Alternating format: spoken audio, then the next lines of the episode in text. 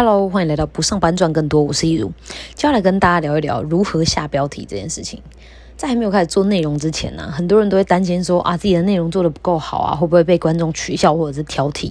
但当我当我自己开始做内容一阵子之后，才发现原来那个担心根本就是多余的，因为我做的内容根本没什么人看啊。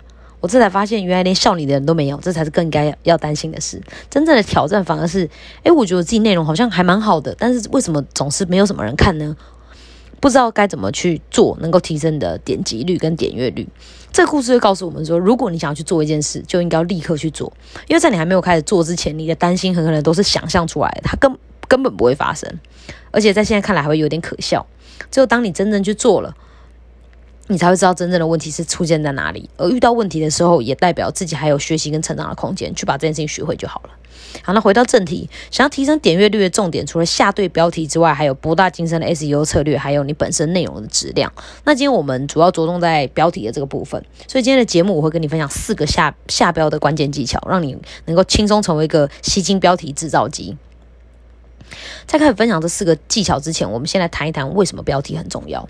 在手机阅读的时代，它的特性是速度很快、频率很高，而且碎片化。所以要打赢这场注意力的战争，在众多搜寻项目当中脱颖而出，就需要有强大的博眼球的功力。就像我们认识一个人的，呃，一开始的时候会特别重视他的第一印象一样。外在不修饰，内在无人事嘛。所以内容的外在就是标题。如果标题没有呃，吸引人来点击跟阅读，就算它的内容再好，那也没有办法展现价值。现在在这个社群网络和自媒体的时代，还一厢情愿的觉得啊，只要我的内容够好，就一定会被看见，其实是有点天真而且狭隘的想法。越好的内容反而越需要行销，因为这样才能够确保有更多需要的人能够因为你的东西而受惠。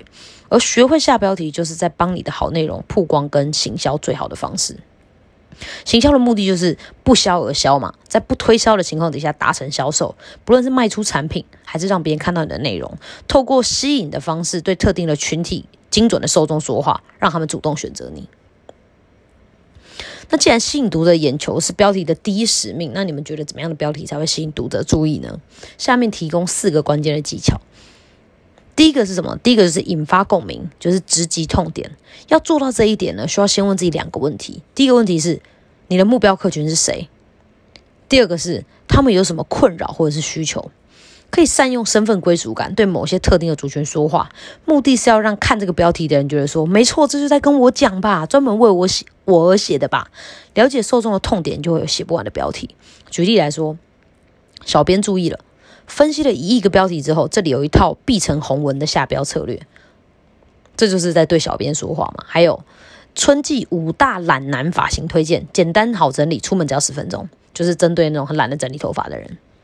然后再来就是新鲜人大灾问：毕业以后到底应该先还清学贷还是先存钱？有没有？这是很多人都会有的困扰。直接点出他内心当中的疑惑，他就会觉得很感兴趣，想要点看看。再来就是。过完年肚子多了一圈肉，三个动作每天十五分钟，两周腰围小一寸，有没有？这是很多人过完年之后都会发生的情况。当你让他感觉到这个情境越熟悉，越像在说他，他就会对这个呃内容越感兴趣。再来就是不想上班，三个指标检视你能否成为一个合格的自由工作者。这些都是呃引发共鸣、直击痛点的。的举例，这样，那接下来的第二个呃关键技巧就是什么？就是制造悬念，也就是挑起别人的好奇心。这种标题的格式阐明了读者为什么应该要关心这个内容，他能够从中得到什么。但在标题当中没有明确说出那个方法是什么，他留下了悬念，让观众自己到文章或者是内容里面去找答案，制造了一个钩子引人上钩。心理测验就常用这种方式，比如说靠这个方法。吃货也能四周变女神，然后你是吃货，你就想说哦，我内内心也有女神梦。那这个方法到底是什么方法？你会好奇吗？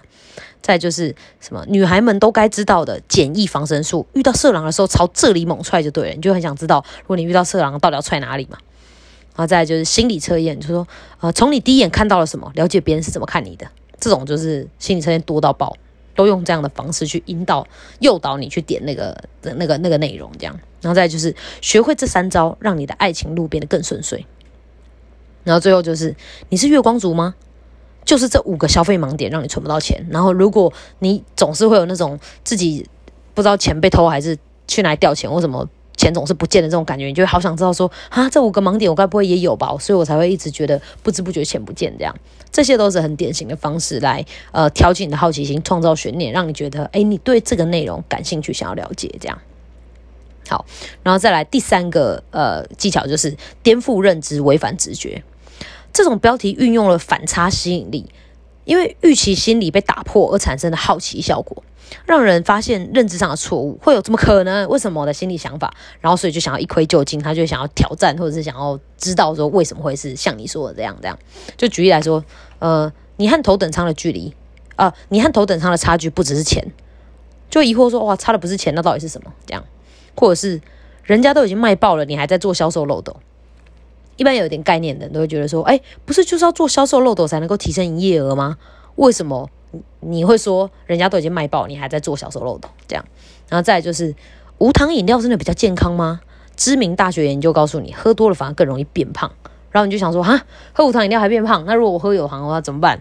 你就很想要知道说，为什么喝无糖饮料会变胖？它的理论根据在哪？这样，然后再或者是像是说，没想到原来负面情绪有这么多好处，在我们的直观认知里面，都会觉得负面情绪对身体是有害的。当他这样讲的时候，尤其是那种。